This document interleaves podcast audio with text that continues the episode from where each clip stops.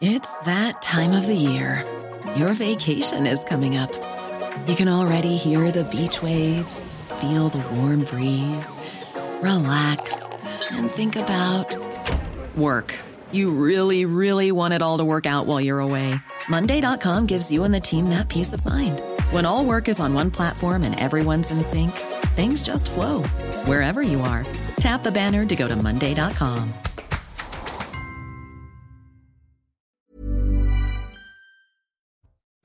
Bonsoir à tous et très heureux de vous retrouver pour votre rendez-vous du samedi soir face à Bocoté avec vous, bien évidemment, mon cher Mathieu. Bonsoir. Bonsoir. Très heureux de vous retrouver pendant une heure également autour de ce plateau. Arthur de Vatrigan. Bonjour Arthur. Bonjour Olivier. Je le rappelle, vous êtes directeur de la rédaction de l'Incorrect. On en profite pour rappeler la une de ce mois-ci. Sécession, drogue islamiste, Kalash, enquête en zone occupée. Dans un instant, le sommaire, mais avant, c'est le rappel des titres avec vous, Mathieu Devez. Europe Écologie Les Verts se cherche une chef. Les 11 000 adhérents se prononcent lors d'un congrès décentralisé. Ils sont appelés à voter pour leur liste favorite. Six postulantes sont dans la course pour succéder à Julien Bayou. Les adhérents doivent également élire les 400 délégués au congrès fédéral prévu le 10 décembre. C'est eux qui désigneront la nouvelle secrétaire nationale du parti.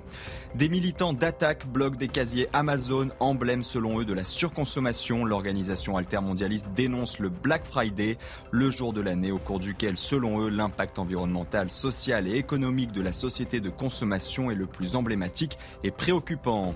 Enfin, deux enfants de 6 et 9 ans sont morts dans l'incendie d'un immeuble à Honnay-le-Château, c'est en Aveyron. Le feu a pris ce matin au premier étage. Les habitants de l'immeuble et de ses alentours ont été évacués en raison des fumées et une enquête a été ouverte pour connaître les causes de l'incendie. Face à côtés au sommaire ce soir, dernier grand oral ce samedi pour les trois candidats à la présidence des Républicains, Éric Ciotti, Bruno Retailleau, Aurélien Pradier. Ils ont encore une semaine pour convaincre avant le premier tour, mais ce scrutin intéresse-t-il les Français?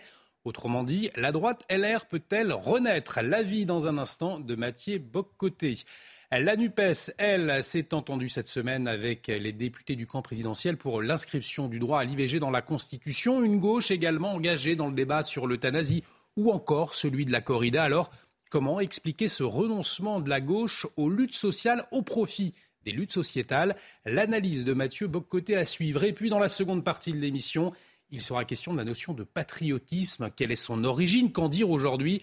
Pour en parler, votre invité Mathieu, le journaliste et écrivain Michel de Gégère, auteur de La mélancolie d'Athéna aux éditions Les Belles Lettres, un ouvrage dans lequel il relate l'invention du patriotisme dans la Grèce antique, un échange passionnant donc en perspective. Face à vos côtés, c'est parti.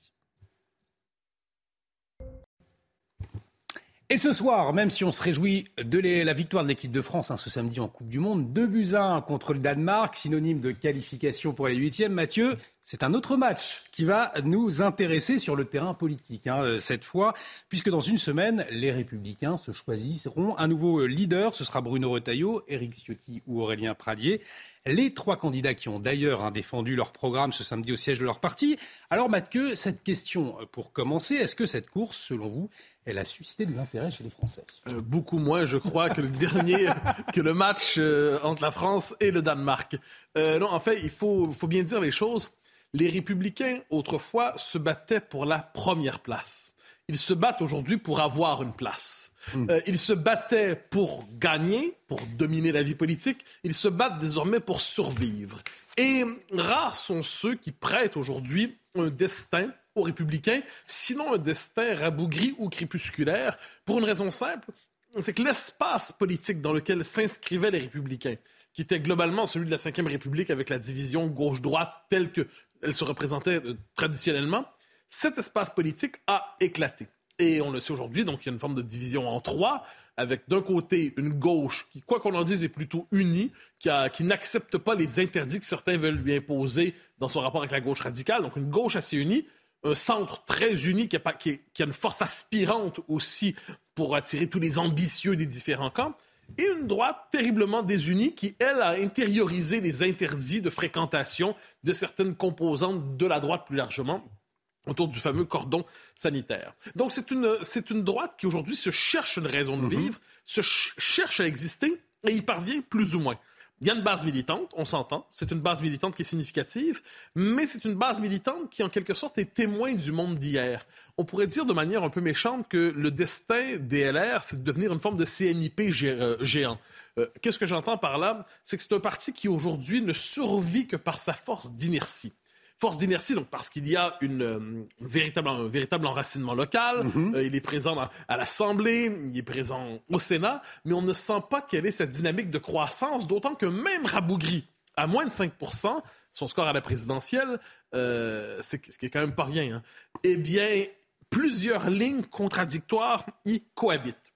C'est un parti, alors là, je, suis sévère, il y, a, moyen néanmoins de dire quelque chose d'intéressant sur ce parti de, de bien c'est qu'il habite, il, euh, il abrite encore, dis-je, des figures politiques assez importantes, mhm. plus qu'importantes. On peut penser à un David Lisnard, un Laurent Vauquier, un euh, François-Xavier Bellamy.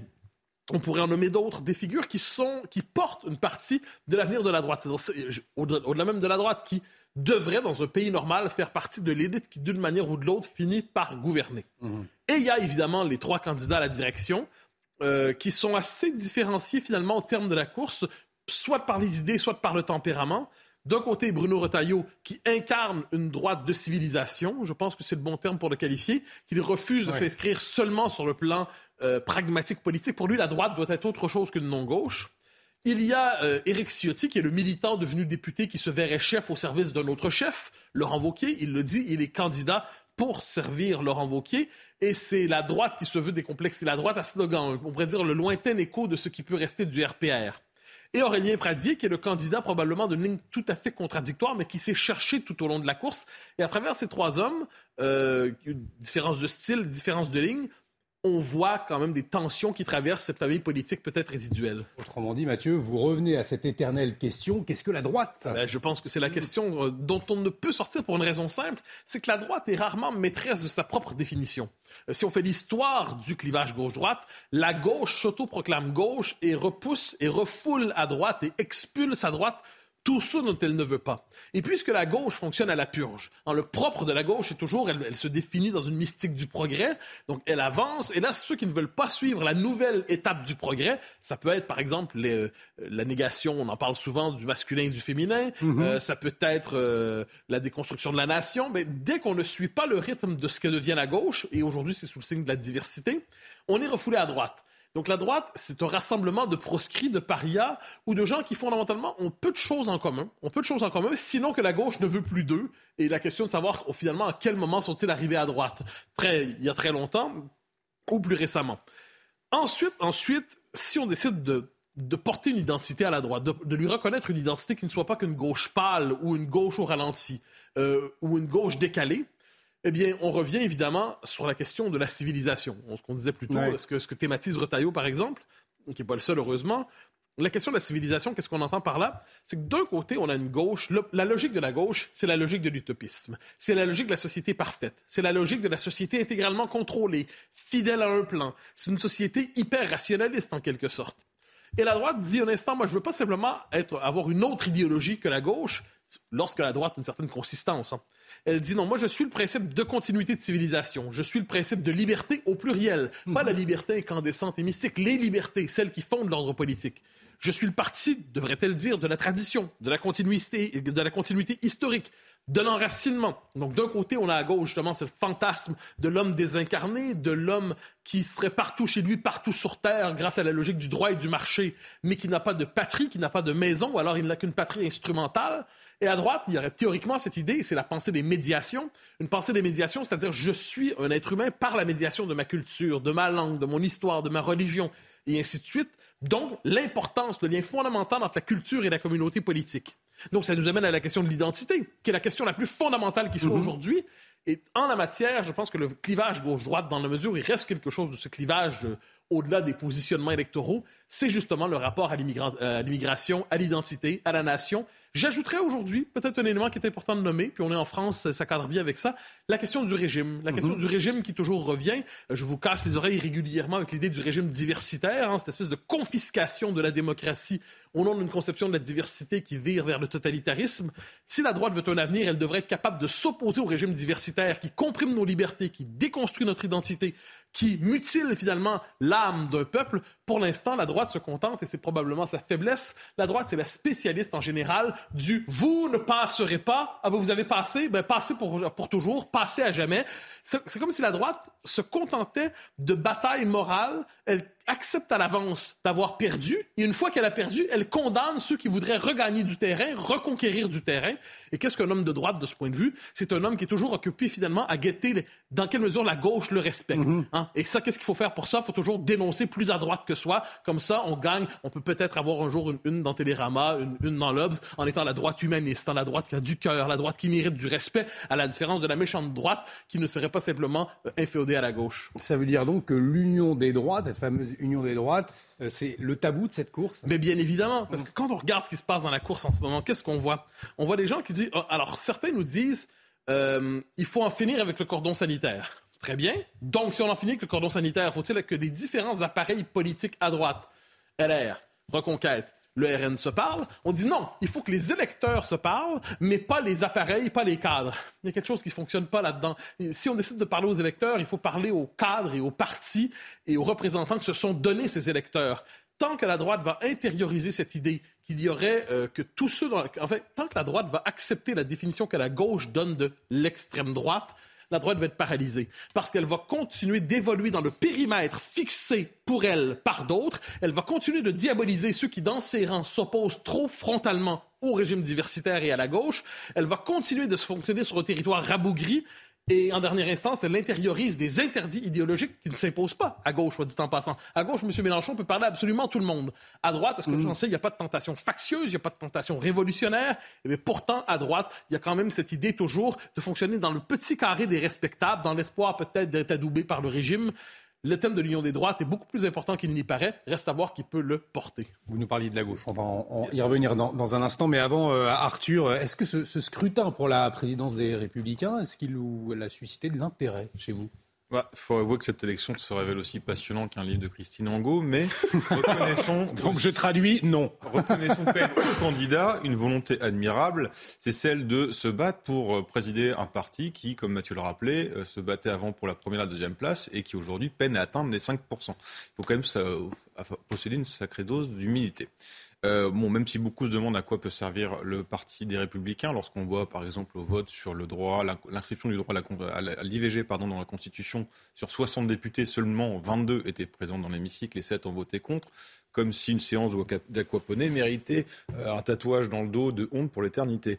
Mais alors, si on regarde les candidats, c'est assez intéressant. On a d'abord Éric Ciotti, qui commence à prendre goût à la, aux campagnes. Il a, été, euh, il a fait la primaire euh, pour la présidentielle. Il, fait la, il candidate pour être président des LR.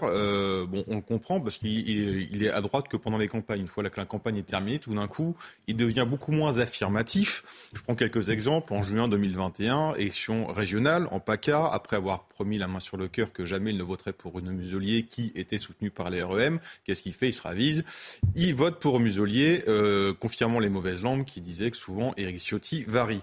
Euh, rappelez-vous l'affaire Fournas, il y a quelques semaines, quand la gauche a ressorti son vieux disque rayé d'antiraciste, bah, fut, qui fut le premier à droite à sauter dans le piège comme un gamin en manque de marelle? Bah, C'est Éric Ciotti. Pour quelqu'un qui parle de fermeté, vous savez, d'immigration, de sécurité, bah, renvoyer un bateau de clan euh, d'où il vient, c'est-à-dire en Afrique, et raciste. Et enfin, sa dernière déclaration lors du débat est assez intéressante, du débat entre les trois candidats. Il est, assez révélatrice parce qu'il dit la droite ne peut pas être ringarde, ne, regardons pas le présent avec le prisme du passé, la droite doit être ouverte sur la société honnêtement, quand on dit ça, je vois pas du tout l'intérêt d'être de droite. Mais passons, il faut leur reconnaître une certaine constance. Il s'abstient ou ne vote pas lorsque euh, le sujet suppose justement un rapport au monde, suppose quelques convictions qui dépassent simplement celles d'un douanier, et à croire qu'un poste de valet pour lui euh, des progressistes et offre un avenir un peu plus radieux. Mais si on parle de progressistes, ce qui est intéressant, c'est un autre candidat qui lui ne s'embarrasse pas de réflexion, c'est Aurélien Pradier, qui dit lui-même métapolitique, conservateur, progressiste. Ce sont des débats auxquels je ne comprends rien. D'ailleurs, on ne sait pas pourquoi il se présente la tête d'un parti de droite, parce que son seul argument pour dire qu'il est droite, c'est je me réclame du gaullisme. Argument à septième, me diriez-vous, parce que tout le monde se réclame du gaullisme aujourd'hui. Mais je le crois sincère, parce que même la tiédeur mérite ou demande quelques pensées. Et je pense malheureusement que Aurélien Pradé n'a pas cette excuse. Reste alors Bruno Retailleau. Et quand on voit dans son effectif qu'il a, euh, qu'il a François-Xavier Bellamy, qui est peut-être le plus brillant des LR aujourd'hui, et euh, Eric Ciotti, euh, lui, à Geoffroy Didier, la comparaison donne, je pense, une indication, surtout qu'il a des convictions affirmées, que contrairement à Sarkozy qui a dit que si Retailleau gagnait, il allait quitter les LR, lui n'a pas un passif qui plaît dans sa mmh. défaveur.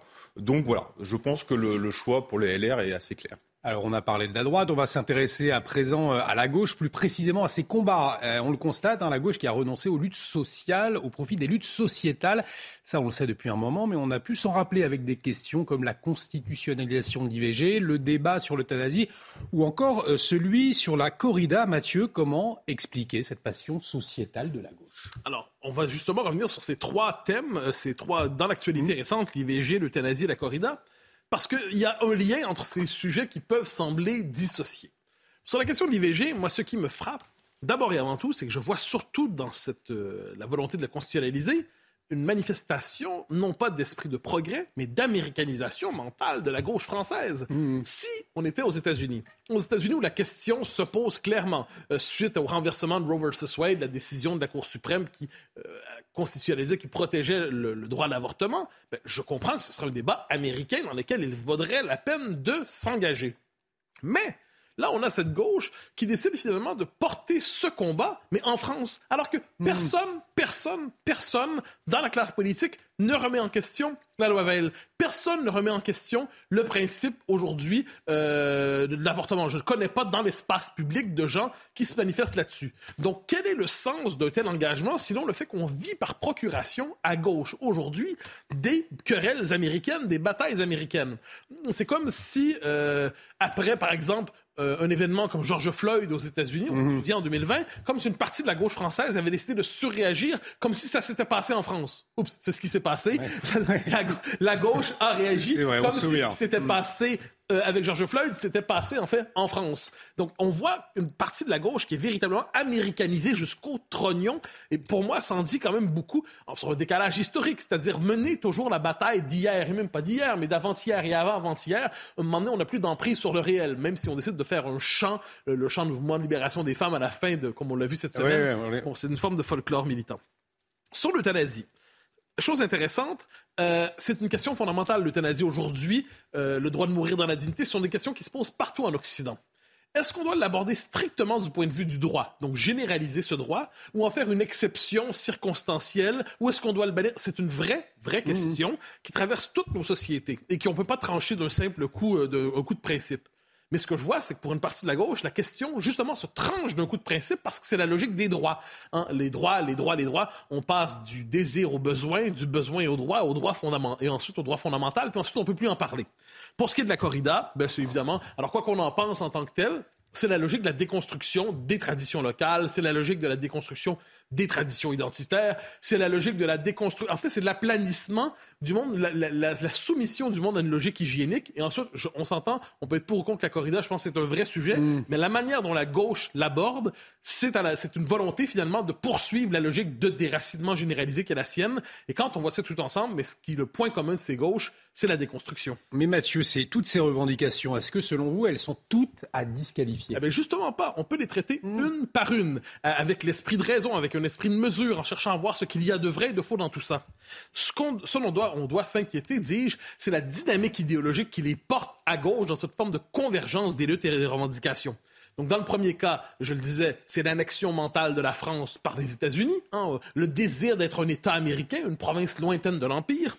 Dans le deuxième cas sur l'euthanasie, c'est la question de l'abolition des limites. Veux dire, fondamentalement, autour de ça, c'est est-ce que la logique du droit doit s'appliquer à tout jusqu'à dissoudre l'idée même de limite devant quelque chose d'aussi mystérieux et tragique que la mort? Et dans le cadre de, de la corrida, eh on peut comprendre la question de la souffrance animale, mais elle est thématisée dans la logique antispéciste à la Émeric Caron. Et là, qu'est-ce qu'on voit à travers ça? Mais Quand on veut s'en prendre à la corrida, c'est que l'an prochain, ce sera la chasse. Ensuite, c'est mm. la possibilité même de l'alimentation carnée. Donc, on voit la dimension idéologique. Et à travers tout ça, pour moi, c'est une révolution qui se déploie. On est aujourd'hui, on n'est pas dans un moment de l'époque de, de l'histoire qui est réformiste. On est dans un moment révolutionnaire. Ce moment révolutionnaire, une nouvelle conception de l'être humain s'impose, une nouvelle conception de l'identité s'impose. C'est ce qu'on appelle la révolution woke dans bien des cas. Il y a aussi une, volonté de contrôle social comme jamais qui s'impose, euh, au nom, par exemple, de la lutte contre les changements climatiques. Mais devant cette gauche, la droite est bien muette et continue elle aussi de se battre pour des combats d'il y a 20 ans. Vous parlez de révolution, comment s'opposer à cette révolution s'il faut s'y opposer, euh, Mathieu? Ah ben, Oui, si on veut s'y opposer, ce qui ne serait pas une mauvaise idée. Il y a deux principes à défendre finalement la défense des libertés. Les libertés, c'est fondamental. C'est un combat qui a été euh, abandonné par une partie de la droite. Et je pense que les libertés, au pluriel, doivent être défendues comme jamais. Le fait que l'État mammouth, l'État obèse, qui prétend contrôler toutes les relations sociales, il faut quand même lui dire stop. Il y a la question des traditions fondamentalement. Des mhm. traditions, pas au sens de l'amour euh, tendre des vieilles choses poussiéreuses, c'est la possibilité de s'inscrire simplement dans une existence sous le signe de la continuité. Et on retrouve à travers ça finalement un conflit entre deux anthropologies, une anthropologie du déracinement, une anthropologie de la déconstruction et une anthropologie de l'identité, de l'enracinement de l'homme qui, par ses médiations, constitue son humanité. De ce point de vue, peut-être que le clivage gauche-droite a une vraie densité, mais ce n'est pas ainsi qu'il est présenté politiquement. Et Arthur, vous parleriez également, vous, d'obsession sociétale de la gauche aujourd'hui? Oui, une obsession sociétale, mais qui ne date pas forcément d'aujourd'hui. Pardon. Je vois trois euh, raisons. La première, les philosophiques. La philosophie qui a irrigué justement le courant de la gauche depuis qu'elle existe, c'est-à-dire sa vision anthropologique de l'homme, à savoir que en se débarrassant l'homme de ses structures mauvaises, il redeviendrait bon. Donc on ne croit pas que le mal et le bien sont inhérents à l'homme et qu'on peut s'en débarrasser. Bon, sauf que euh, si l'éradication du mal avait marché, ça se serait. Par contre, l'éradication des structures que la gauche fait depuis de nombreuses années euh, n'ont fait, n'ont cessé de le faire. Bah, ni la France ni l'homme ne se portent mieux, bien au contraire. Et c'est un peu le problème d'ailleurs quand on cherche toujours cet homme nouveau, ça se finit généralement assez mal. La deuxième raison, bah, ça date un peu d'il y a 20 ans, c'est ce changement du peuple de gauche. Vous savez cette note du think tank Terra Nova en 99 qui expliquait noir sur blanc que les déterminants économiques perdent lors de leur prégnance dans leur vote ouvrier au profit des déterminants culturels et que la nouvelle gauche a le visage de la France de demain, plus jeune, plus féminin, plus divers, plus diplômé, mais aussi plus humain et moins catholique. Donc le nouveau peuple de gauche, en fait, devient donc les autoproclamés, pardon, nouvelle minorité sexuelle, racisée, tout ce que vous voulez, avec évidemment cette bannière graffée sur le fond, mes droits, mes droits, mes droits. Euh, et la troisième raison, c'est qu'il y a dans une grande partie de la gauche ce rêve un peu narcissique d'entrer dans l'histoire, mais en rejoignant des batailles que leurs aînés avaient gagnées. Euh, rappelez-vous ce qu'avait dit Mathilde Panot, la sortie du vote pour l'inscription de l'IVG dans la Constitution. Aujourd'hui, la France parle au monde une phrase importante. Sauf qu'avant, la France, elle parlait au monde par son art de la guerre, ses poésies, l'invention du cinéma, la de chevaux de Bardot, Belmondo. Aujourd'hui, la France parle au monde en inscrivant dans la Constitution le droit de se débarrasser d'un enfant à naître. En osant en plus, en se comparant avec la vanité des nabots à Simone Veil, qui, je le rappelle dans son discours de 74, affirmait que, je la cite, si la loi n'interdit plus, elle ne crée aucun droit à l'avortement. Merci euh, Arthur. On va marquer euh, une pause. Dans un instant, il sera question de la notion de patriotisme avec votre invité Mathieu. Restez avec nous sur CNews. À tout de suite. De retour sur le plateau de Face à Côté, bienvenue si vous nous rejoignez dans un instant. Un échange passionnant sur le patriotisme vous attend, mais avant, le rappel des titres avec vous, Mathieu Devez. Le gouvernement va expérimenter à partir de janvier un pack nouveau départ pour accompagner les victimes de violences conjugales. Isabelle Rome, la ministre chargée de l'égalité femmes-hommes, a annoncé une série de mesures, parmi elles une allocation, un système coupe-fil pour la garde des enfants, une insertion professionnelle ou une formation, un hébergement d'urgence et un accompagnement psychologique. Un mort et plusieurs blessés dans l'incendie d'un immeuble à Nice. Les flammes ont pris dans un appartement du quatrième étage dans une résidence qui en compte 13. Les fumées se sont ensuite propagées dans tout l'immeuble et 180 personnes ont été évacuées. Une sécurité renforcée pour le marché de Noël de Strasbourg, plus de 400 gendarmes mobiles, 50 militaires de l'opération Sentinelle et plusieurs centaines de policiers et de pompiers seront mobilisés. Au total, 2 500 000 visiteurs sont attendus cette année sur les 30 jours que compte l'événement. Face à vos côtés, deuxième partie, nous accueillons autour de ce plateau le journaliste et écrivain Michel de Gégère. Bienvenue. Vous êtes auteur de La mélancolie d'Athéna, c'est aux éditions Les Belles Lettres. Euh, vous êtes là ce soir pour répondre aux questions de Mathieu Boccoté. Mathieu, je vous laisse la main dans un instant, mais avant cette question, Pourquoi avoir souhaité inviter Michel de Gégère ce soir? Je dirais que la publication de chaque, chaque fois qu'il y a la publication d'un livre de Michel mm. de Gégère, c'est une fête pour l'esprit en tant que tel, et c'est la moindre des choses que de lui donner un écho. Ce sont des ouvrages absolument fondamentaux qui permettent d'éclairer des, je dirais, des permanences humaines à la lumière de l'histoire, de l'histoire longue, avec une méditation, une réflexion qui toujours revient sur les sources de notre civilisation, et c'est pourquoi je l'invite ce soir. Bonsoir. Bonsoir Mathieu. Alors question euh, toute simple pour commencer, euh, et pour mettre un peu en contexte, je dirais presque le, le fond de plusieurs de vos travaux, vous revenez souvent, pour ne pas dire toujours, vers l'Antiquité pour éclairer les temps présents, soit Rome, soit la Grèce. Et donc, quelle lumière particulière la Grèce peut-elle nous donner si on cherche à comprendre les problèmes des temps présents, les problèmes qui sont les nôtres aujourd'hui? Alors ça, ça, cela relève essentiellement de ce que l'on appelle le, miracle grec, c'est-à-dire que ce fait que, vous savez, au XIIe siècle avant Jésus-Christ, il y avait la civilisation mycénienne, une civilisation très brillante, avec euh, citadelle de Mycène, le masque d'or d'Agamemnon. Et puis cette, euh, cette civilisation s'est effondrée et a laissé place pendant plusieurs siècles à une, une situation d'anarchie, de chaos, de petites communautés erratiques. Et puis petit à petit, vers le IXe siècle, est apparu un phénomène nouveau, euh, la cité délibérative, c'est-à-dire que euh, des communautés autour de cultes communs se sont réunies, mais des communautés euh, au sein desquelles personne ne pouvait faire régner la loi du plus fort. Et donc, on s'est entendu sur les choses qui plaisent aux dieux, les choses des dieux et les choses qui plaisent aux dieux, sur le juste et l'injuste, par la délibération. Et ça, c'est un très grand historien, Jean-Pierre Vernant, qui est dans les origines de la pensée grecque, a montré cela magnifiquement.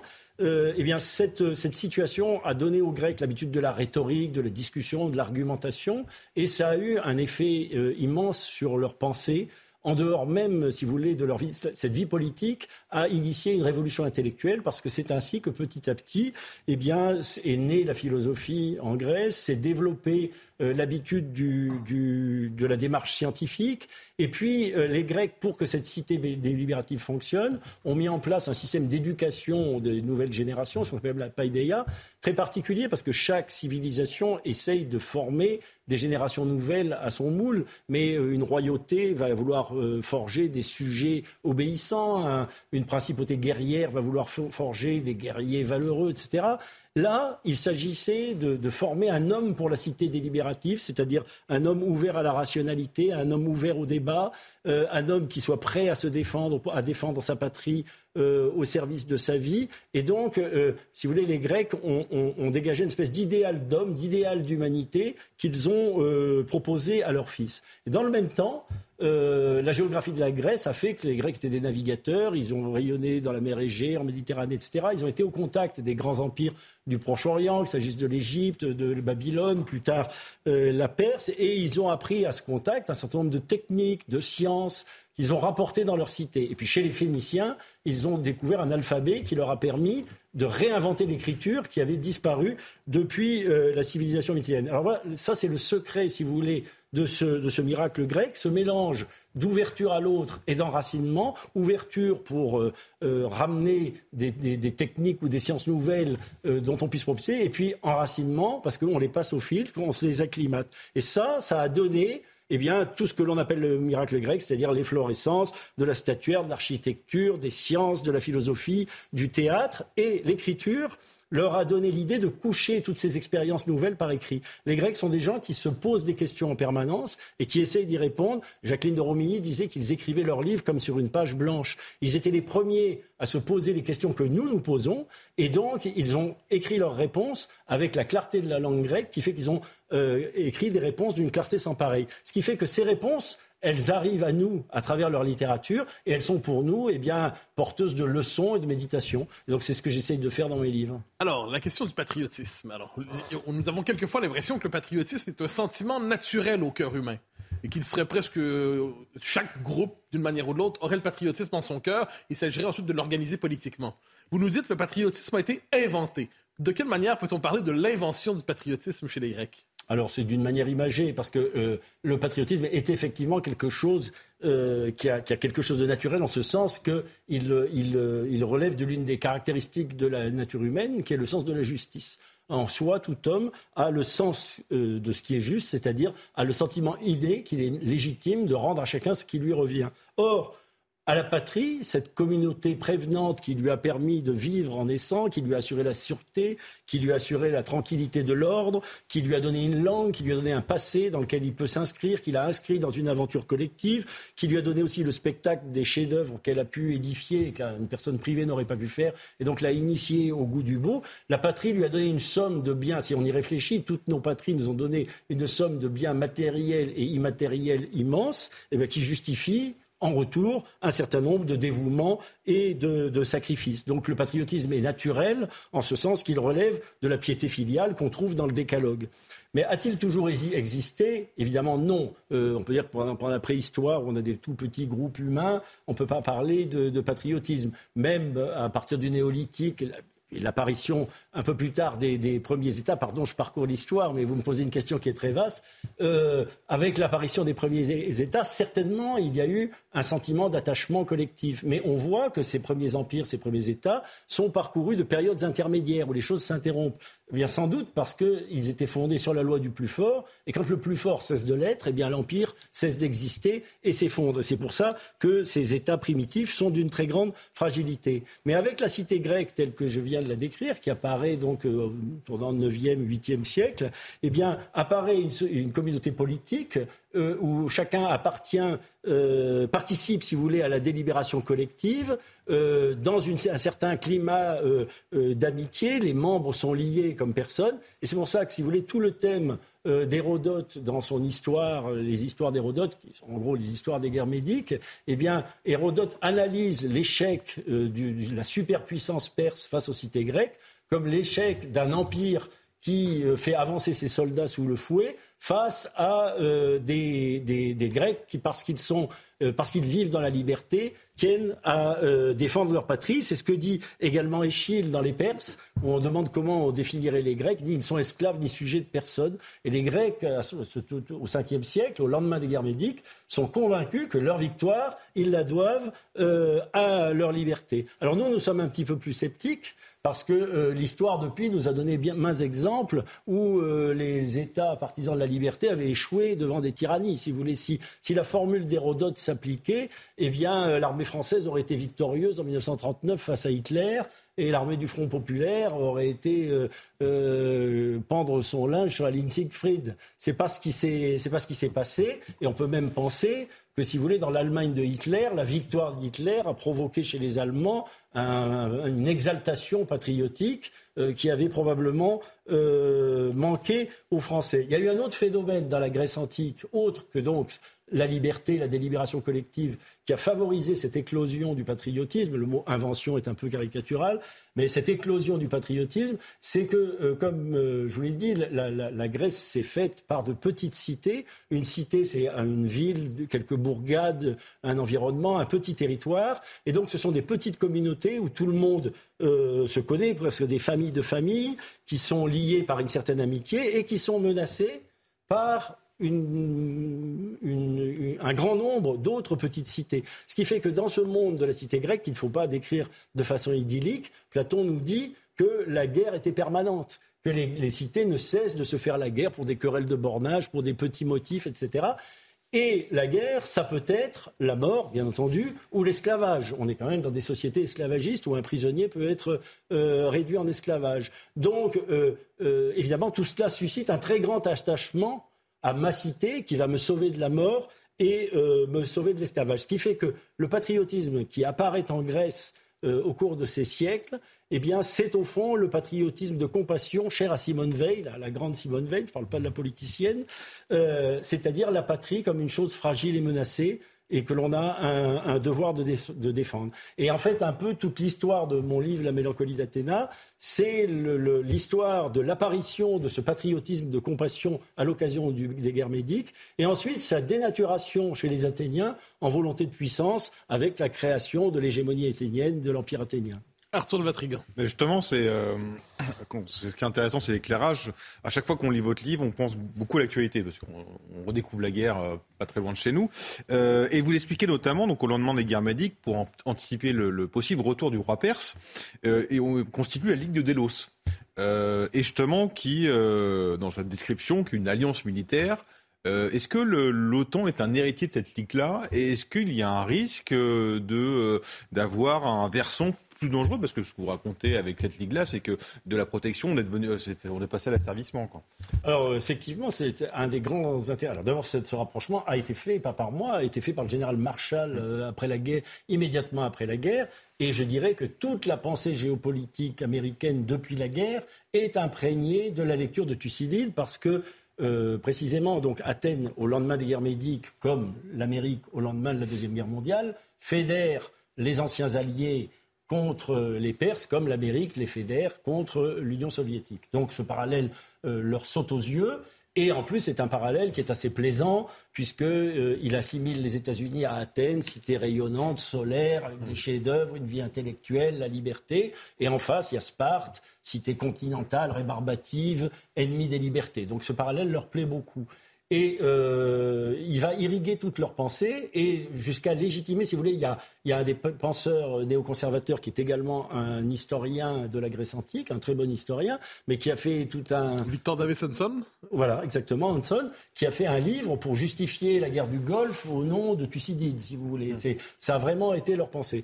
En réalité, la lecture de Thucydide, et donc la, Thucydide, lui, nous raconte euh, la fondation de la Ligue de Délos, la dénaturation du patriotisme athénien en volonté de puissance, puis euh, la rivalité avec Sparte débouchant sur une guerre universelle des Grecs contre les Grecs, bien. Et donc, il, fait le récit d'un désastre. Il fait le récit d'un dévoiement et d'un désastre. Et ça, les Américains ne semblent pas l'avoir vu. Et donc, ils ne semblent pas avoir vu ce qui, moi, me paraît l'une des grandes leçons de la lecture de Thucydide, c'est que le maintien d'une alliance qui a perdu son objet parce qu'elle a perdu son adversaire euh, est toujours quelque chose de dangereux. Alors on me dira que c'est un petit peu différent aujourd'hui, où euh, avec la guerre d'Ukraine, justement, les Américains sont très contents d'avoir retrouvé un adversaire pour resserrer leur alliance. Mais on a quand même vécu depuis 1989, pendant 30 ans, sous le régime d'une alliance militaire qui n'avait plus d'adversaire euh, désigné et qui a pu avoir tendance à semer plus ou moins le chaos pour résoudre les problèmes qu'elle avait causés elle-même. Je pense notamment à la guerre du Golfe ou la guerre de Libye, euh, voire l'intervention américaine en Syrie, euh, il y a eu des tendances que l'on retrouve chez les Athéniens dans Thucydide, eh bien, à créer le chaos au lieu d'être une instance de paix. Voilà. Qui dit patriotisme dit patrie. Euh, ça va presque de soi. Or, aujourd'hui, on, on, est peut-être témoin ou contemporain d'une réduction de la patrie à cette dimension strictement administrative ou juridique quelle est la part manquante aujourd'hui de la patrie lorsqu'on l'évoque dans le monde occidental, à la lumière évidemment de vos, de vos réflexions, mais quelle est la part manquante de la patrie lorsqu'elle est réduite justement à l'administratif ou au juridique ou peut-être même au territoire? Alors si la patrie est réduite à une circonscription administrative, est-elle encore la patrie? Je pense qu'on peut vraiment se poser la question. Qu'est-ce que c'est que la patrie? Ben, C'est d'abord un État, c'est-à-dire selon la définition classique des juristes, l'alliance d'un peuple, d'un territoire et de souveraineté. Le peuple et le territoire, c'est un peu le corps.